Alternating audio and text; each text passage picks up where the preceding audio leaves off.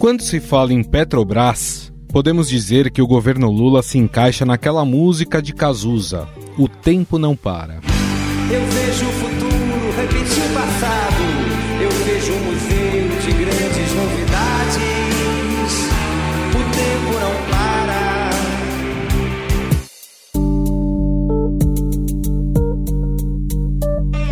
Recentemente, a gestão petista anunciou o plano de investimentos da companhia para os anos de 2024 a 2028. Entre as medidas está o pedido ao Conselho Administrativo de Defesa Econômica para revisar os acordos para vendas de refinarias e de ativos de gás natural. Na teoria, seria uma espécie de restatização das refinarias que foram leiloadas por governos passados. Nós não vamos mais vender refinarias. Pelo contrário, vamos investir, já estamos fazendo isso, investindo nelas para que se tornem um parque industrial, cada uma delas. Este que você ouviu é Jean Paul Prats, presidente da Petrobras. De certa forma, esse processo já começou quando a Petrobras decidiu reincindir o contrato com uma empresa que havia adquirido uma refinaria no Ceará por 167 milhões de reais. O argumento da empresa é que algumas condições precedentes para a transferência do ativo não foram concluídas. E a Petrobras anunciou hoje o cancelamento do contrato de venda da refinaria Lubinor no Ceará.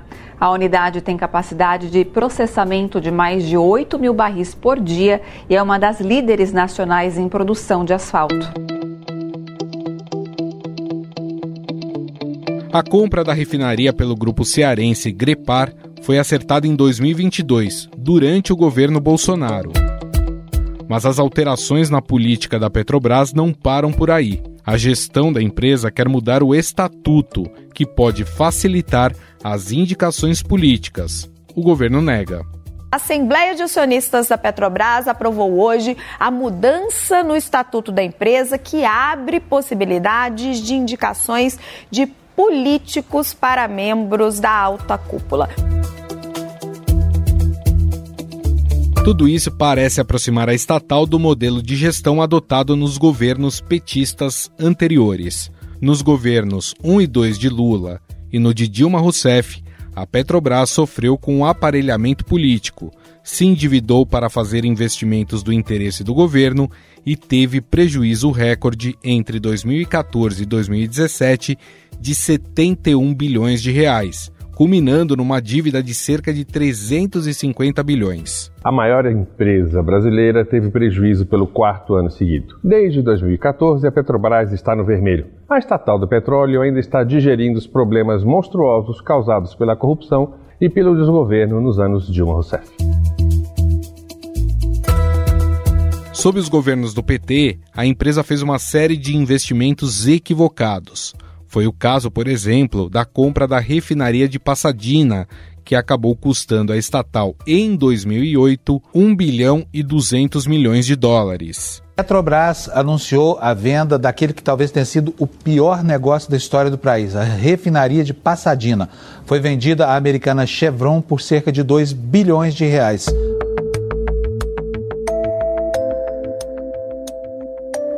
Em 2017, o Tribunal de Contas da União responsabilizou o ex-presidente da Petrobras, José Sérgio Gabrielli, e o ex-diretor da área internacional da empresa, Nestor Cerveró, pelo negócio. Eles foram condenados a devolver mais de 79 milhões de dólares aos cofres públicos e ficaram inabilitados para exercer cargos em comissão por oito anos. Os casos de corrupção na estatal ligadas a vários destes investimentos foram alvo de investigação da Operação Lava Jato, que minou o governo da presidente Dilma e ampliou a crise que resultou em seu impeachment em 2016. Venho para olhar diretamente nos olhos de Vossas Excelências e dizer com a serenidade dos que nada têm a esconder, que não cometi nenhum crime de responsabilidade. E nesta quinta-feira, os senadores decidiram pelo impeachment de Dilma Rousseff. As investigações também resultaram na prisão de petistas e figuras ligadas ao partido, além do próprio presidente Luiz Inácio Lula da Silva.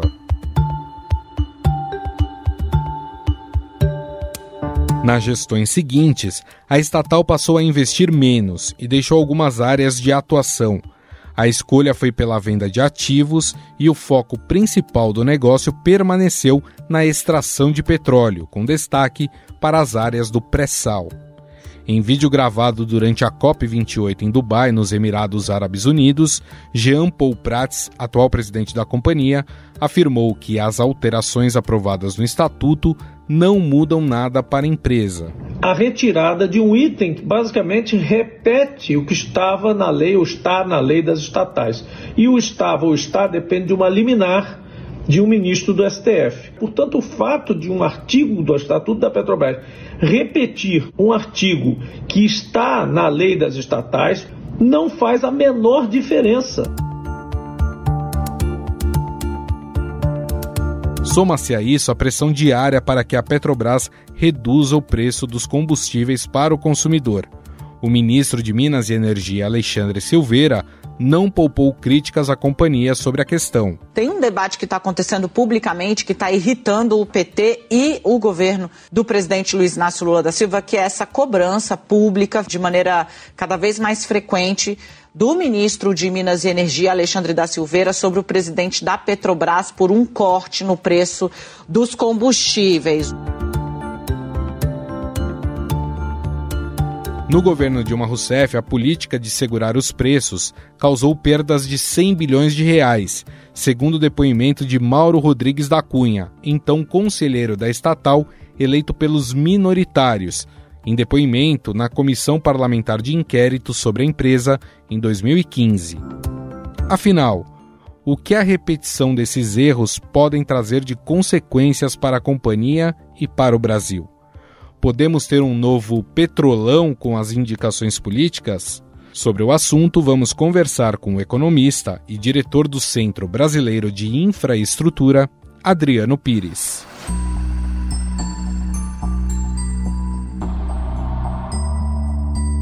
Tudo bem, Adriano? Tudo bem, prazer estar com vocês. Prazer é todo nosso. Adriano, a nova gestão da Petrobras, ele anunciou né, uma mudança ou mudanças na companhia, entre elas a retomada de refinarias que haviam sido entregues à iniciativa privada. Essa restatização, vamos chamar assim, ela é preocupante, vendo o que já aconteceu num passado não muito distante? Olha, vamos voltar um pouquinho ao início desse ano, de 2023, né, quando o presidente Lula tomou posse, né? Aí naquele momento, a gente, todo mundo estava preocupado com o que aconteceria com Petrobras. E para surpresa de todo mundo no mercado, né, a Petrobras não foi tão mal assim em 2023, né?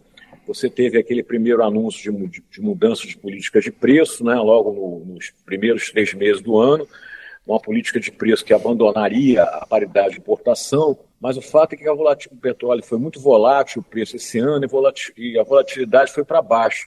Então acaba que esse ano de 23 a Petrobras acompanhou a paridade de importação e as ações da Petrobras tiveram um bom comportamento em 23. Agora, né, você teve o anúncio do plano de investimento para os próximos quatro anos da Petrobras. Aí sim a gente está vendo o plano e o PT entende do papel da Petrobras. Né? Você manteve o segmento de exploração e produção como prioritário, né, mas reduziu percentualmente o investimento nele. Né?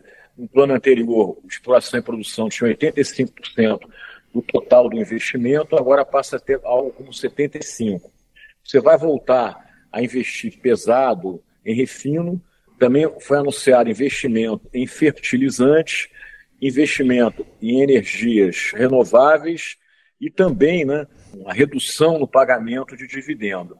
Uhum. De certa maneira, né, esse plano, quer dizer, ele, ele não causou surpresa, até porque essa é o, a ideia do Partido dos Trabalhadores sobre Petrobras.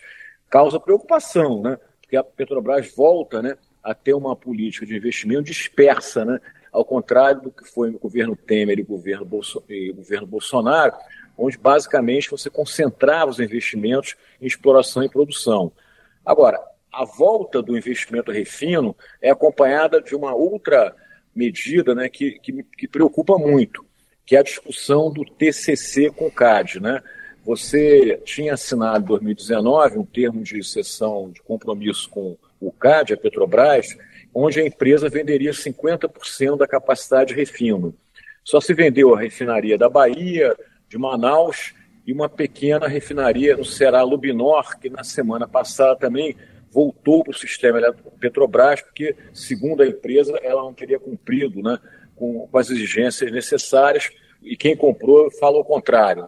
Mas, de qualquer maneira, ela, ela hoje voltou para o sistema Petrobras. Então, a discussão desse DCC, por que, que ele preocupa? Porque, por exemplo, a refinaria da Bahia foi vendida ao fundo Mubadala, né? e o fundo Mubadala acreditou que você ia vender 50% da capacidade de refino. Né? E agora você começa a ter até, às vezes, umas fofocas aí no mercado, e a Petrobras também quer recomprar a refinaria da Bahia. Se o Cádio é, rever esse TCC de uma maneira que realmente impondere a Petrobras do monopólio que ela tem, isso uhum. vai ser uhum. muito ruim não só para o Brasil, para a Petrobras, na minha opinião, como para o Brasil. Né? Você cria uma insegurança é, jurídica e regulatória, né? porque uma hora é, privatiza, outra hora quer estatizar. É um pouco o que aconteceu na Argentina nesses últimos anos, com a empresa até petrolífera da Argentina, YPF. Uhum. Privatiza, estatiza. Agora o Milei, né, no presidente da Argentina, quer privatizar outra vez.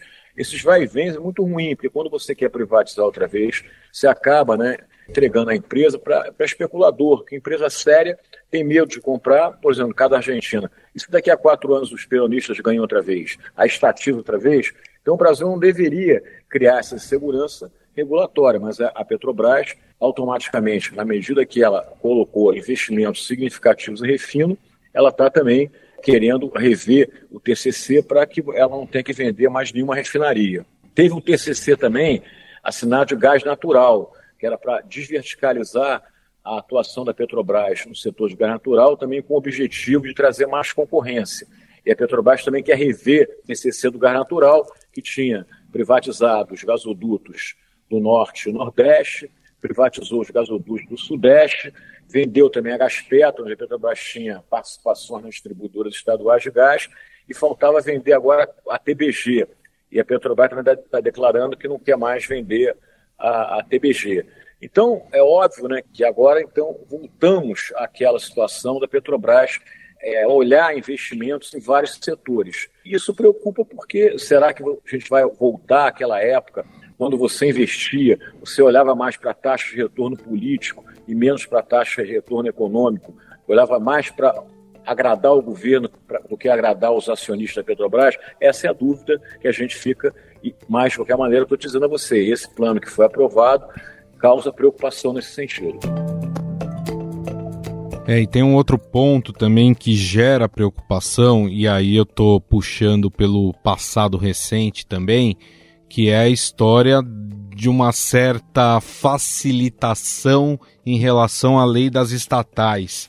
A mudança no, no, no regulamento interno da Petrobras para que você possa aumentar as indicações políticas. O que, que pode acarretar nesse sentido e, e tendo como aprendizado que já aconteceu o problema de politizar a Petrobras? Olha, isso também preocupa muito o mercado, né? porque você está falando da governança da empresa. Né? A gente lá atrás, como você bem disse, teve problemas graves, inclusive a Petrobras foi autuada né, pela corte americana e foi obrigada a pagar uma, uma multa relativamente elevada. Né? Então, eu espero que isso não aconteça outra vez. Agora, o, o, que também o mercado preocupa é que essa mudança de estatuto está sendo feita né, em cima de uma liminar. Né? porque lembra que o ex-ministro do Supremo, o Ricardo Lewandowski, deu uma liminar suspendendo o que está escrito lá na lei das estatais para permitir que alguns políticos assumissem cargos não só na Petrobras, como em outras empresas estatais, e também cargos em diretoria e conselhos de administração. Então, o primeiro ponto é o seguinte: se a liminar cai, mas de qualquer maneira, outra vez, está é, é, tá se mudando o estatuto em cima de, uma, uma, de um fato precário juridicamente. Né? E o objetivo é, realmente é você ter mais liberdade em nomear. Se a gente quer, acha que a lei dos estatais ela não está mais a, adequada ao momento que o Brasil está vivendo hoje, que ela estava adequada naquele momento, logo ali na, na, época da Lava Jato, a discussão tem que ser feita no Congresso Nacional, né? Então muda a lei das estatais, a Petrobras adapta o estatuto dela em função da, de uma nova lei de estatais. Agora, mudar o estatuto baseado numa liminar é muito ruim. Volto a dizer que compromete, pode comprometer a governança da empresa. E se a gente puxar pela memória, quando nós tivemos essa quantidade grande de indicações políticas dentro da Petrobras, foi justamente um momento também que se tentava segurar artificialmente os preços da Petrobras. Esse é um risco que pode voltar a acontecer e a Petrobras pode ter prejuízos bilionários como aconteceu no passado? Olha, eu acho que pode acontecer. Esse ano, como eu falei anteriormente, não aconteceu.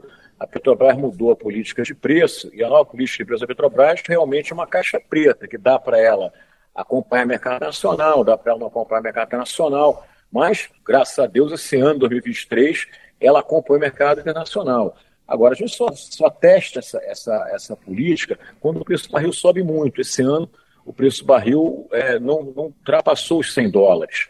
Então não, não, teve aquele estresse entre Petrobras e governo, né, para não aumentar os preços dos combustíveis. Né?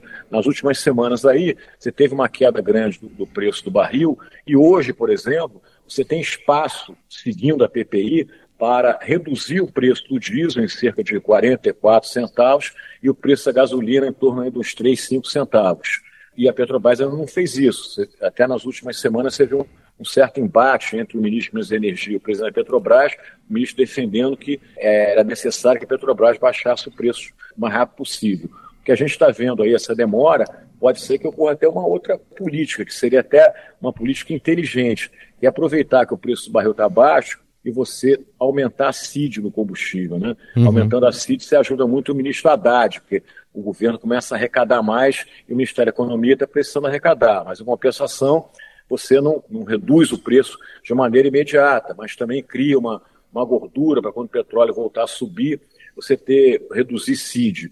política de preço, né, entre o governo, sai governo, é sempre uma tensão, né, entre o presidente da Petrobras e o, o, presidente da República, né. Aí a gente até faz uma brincadeira, né, que o presidente da Petrobras, seja ele quem for, ele sempre está torcendo, né, para que o petróleo não fique muito caro, né, para ele não perder o emprego. Uhum. E, é o, e é o único presidente petroleiro no mundo que gosta de petróleo barato. Recentemente, o presidente da Petrobras, Jean Paul Prats, ele anunciou aí uma medida de que pretendia abrir subsidiárias em alguns locais do mundo. Ele acabou tomando um puxão de orelhas do Lula depois que ele falou isso, mas a intenção especificamente era abrir uma subsidiária da Petrobras no Oriente Médio, que se chamaria aí, um nome fantasia, Petrobras Arábia, e teria ali também a função de fortalecer laços comerciais é, da companhia na região ali do Golfo Pérsico.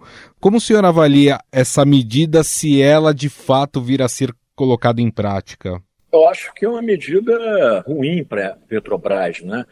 Se essa medida for colocada em prática, acho que as ações da Petrobras vão sofrer, vão cair. Por quê? Porque você vai criar uma outra estrutura lá fora. Você já teve isso na Petrobras, né, anos passados, que você tinha uma empresa que tocava lá os, os negócios da Petrobras no exterior.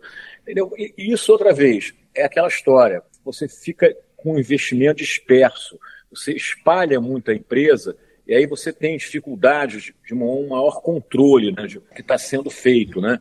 Então, não vejo, na minha opinião, ganho né, para a Petrobras criar uma Petrobras lá na, na, no Oriente Médio. Ela pode e deve ter relações com as empresas do Oriente Médio, do petróleo e de gás natural, do Catar, na Arábia Saudita, nos Emirados Árabes, mas para isso ela não precisa de ter uma, uma empresa, né? Ela tem diretorias que tratam disso. A Petrobras tem diretoria lá, internacional, tem diretoria de exploração e produção, corpo técnico aqui no Brasil que pode fazer esse tipo de trabalho sem necessidade de se criar mais uma estrutura, mais presidentes, mais diretores, mais custo, mais cabide de emprego, entendeu? Então, acho que isso aí, não, não para mim, eu acho que não faz sentido. Agora, isso é que preocupa, como preocupa também voltar a investir em refino, investir em fertilizante, é, preocupa quando a gente vê a Petrobras, ela não anuncia, mas deixa um pouco assim subtendido que quer recomprar uma refinaria, que quer recomprar a rede de gasoduto, que quer comprar a Braskem.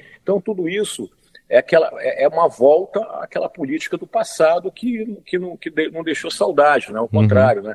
Lembra que foi uma política que deixou a Petrobras com a maior dívida de corporação do mundo, 130, 140 é, bilhões de dólares. Né? A Petrobras, naquela ocasião, ela só não entrou em recuperação judicial porque o acionista maior da Petrobras é a União, né? mas a empresa realmente é, ela foi deixada em um estado é, muito ruim, nem balanço a Petrobras conseguia né, é, realizar. Outra vez, não, não, é, não é bom para uma empresa como a Petrobras tomar essa, essa medida de ah, Petrobras Arábia, um pouco de, de, política do passado que a gente sabe que, que não vai dar certo. Adriano, para a gente encerrar, é, nos últimos dias chegou a informação de que o Brasil entraria na OPEP, depois o Lula negou falou que o Brasil só vai participar como observador da OPEP+. E aí eu fico imaginando o que significaria para a Petrobras se de fato o Brasil entrasse na OPEP. É, dá para a gente falar que seria ruim para a Petrobras? Eu acho que seria ruim para o Brasil, em primeiro lugar, né? Porque o Brasil, diferentemente dos países da OPEP, ele é um país que tem uma diversidade muito grande de energia. A gente tem vento, tem sol, tem biomassa, tem biogás, e, a maior parte das fontes primárias no Brasil são energias renováveis. Nós temos também muito petróleo. Do ponto de vista de petróleo, a gente é, tranquilamente poderia entrar na OPEP. A gente aí produz hoje de petróleo uns 3 milhões e meio de barris dia, né? Vai produzir mais ainda até 2030 com esses campos do, é, do pré-sal. Hoje o Brasil é o maior exportador de petróleo da América Latina. Mas eu não vejo nenhuma vantagem em entrar para a OPEP. E outra coisa, cartel é uma coisa muito ruim, né? Eu acho que a, a, o cartel da OPEP reúne países, a grande maioria deles, regimes autocráticos, né? O cartel da OPEP ele existe para o preço do petróleo ficar caro, né? Então, o cartel está do lado do produtor, não está do lado do consumidor. E o governo brasileiro sempre tem uma preocupação né, com o consumidor. A gente acabou de falar da política de preço, Sim. É, de não, não, aumentar muito gasolina, aumentar muito diesel porque é, tira popularidade, traz inflação, é, a população brasileira tem uma renda é, baixa, precisa de combustível não muito caro, e nós vamos ficar lá assistindo reunião de quem quer aumentar o preço do petróleo. E a justificativa do, do presidente aí de que nós vamos lá para tentar convencer a, os árabes que tem transição energética, que o petróleo é, não é tão mais importante, é uma coisa assim meia romântica, né? porque, volto a dizer, os países da OPEP eles têm uma única fonte de receita hoje, que é o petróleo. Né? Eles vão tentar que esse petróleo permaneça aí numa posição de, da commodity mais importante do mundo o mais tempo possível. Né?